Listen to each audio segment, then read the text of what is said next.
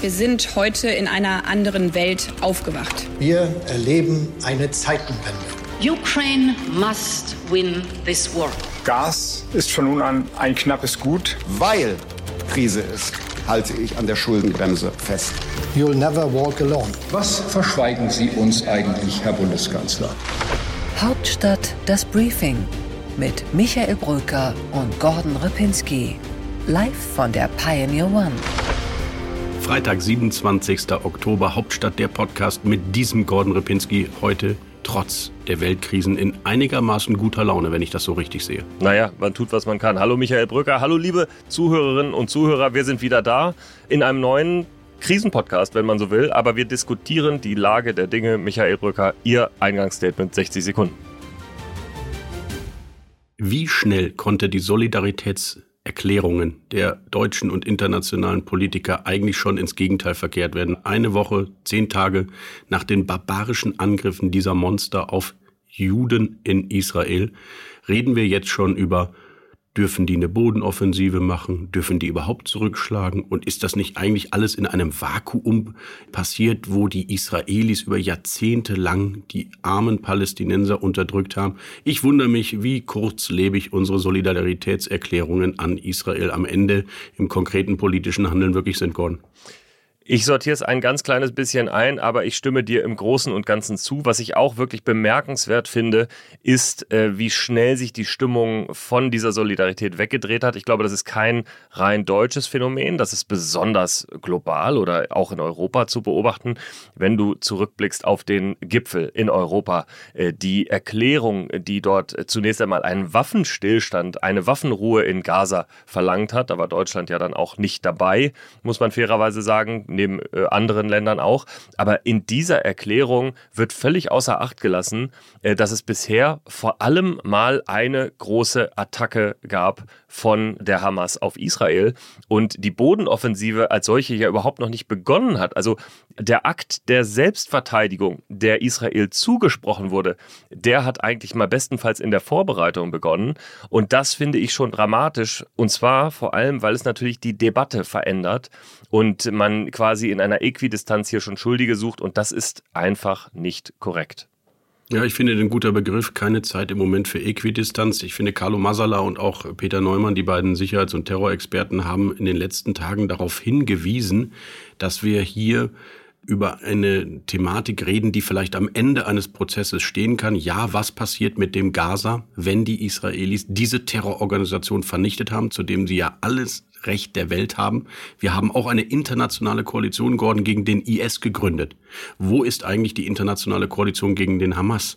Ich glaube, die Hamas ist noch nicht mal verboten in Deutschland. Scholz hat es angekündigt, dann können die jetzt schön ihre Gelder abziehen und neue Vereine gründen, aber es ist noch immer nicht verboten. Also wir brauchen, glaube ich, eine gemeinsame Analyse. Das ist blanker Terror, der muss jetzt bekämpft werden.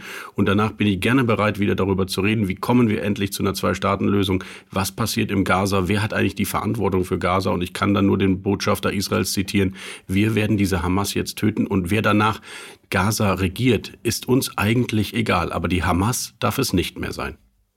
Die internationale Koalition, die du da gerade zurecht gefordert hast, die äh, versucht sich natürlich in gewisser Weise zu formieren äh, durch die Stimmen im UNO-Sicherheitsrat, auch durch die Versuche einer Resolution innerhalb Europas. Nur sie kommt nicht zustande. Das finde ich ist das Bemerkenswerte.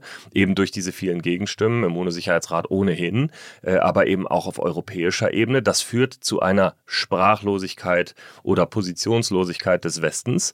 Und das bedeutet natürlich im nächsten Schritt, äh, dass dann eben andere die äh, Position und auch die Macht in der Region übernehmen, deren Stimmen geeinter sind. Und da denke ich natürlich zuerst mal an die arabischen Staaten, die ihre eigene Friedenskonferenz äh, in äh, Ägypten zum Beispiel abhalten.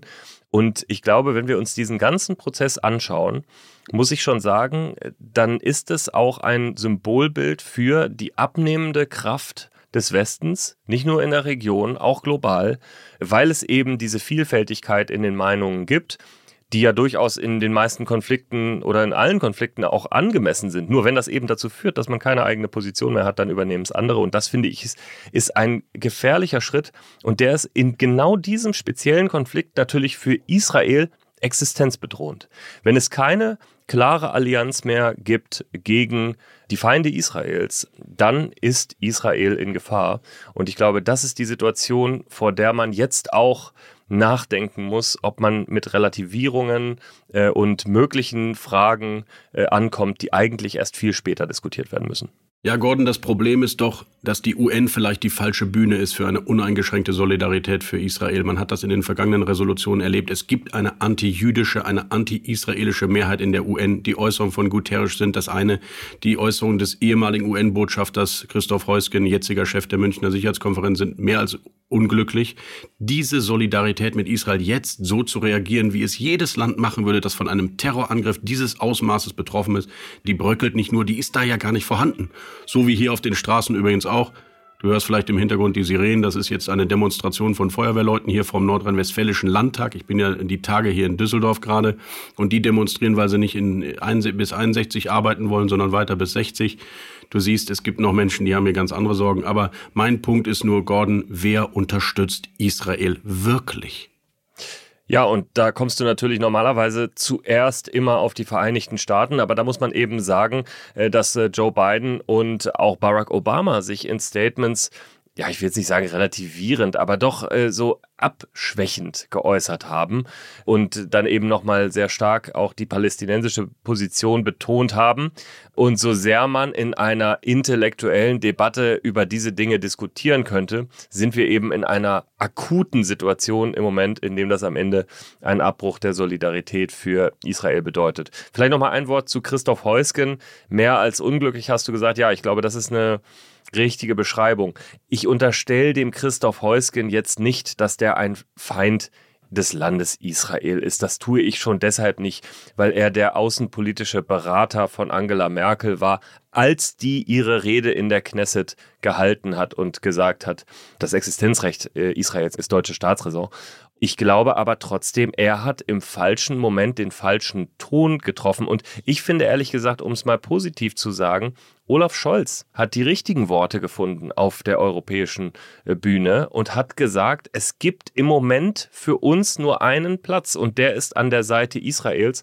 Und ich glaube, das fasst noch mal so ein bisschen zusammen, dass nicht nur die Position wichtig ist, sondern eben auch der Moment, in dem die Position geäußert wird. Und das ist, finde ich, äh, das Einzigartige dieser jetzigen Situation. Bleiben Sie doch jetzt einfach bei uns und hören Sie diesen Podcast bis zu Ende, aber eben auch alle anderen Podcasts und Newsletter, die wir auf thepioneer.de jeden Tag für Sie frisch zubereiten. join.thepioneer.de. Seien Sie dabei, unterstützen Sie unabhängigen digitalen Journalismus und kommen Sie an Bord. Hauptstadt das Briefing mit Michael Brücker und Gordon Ripinski.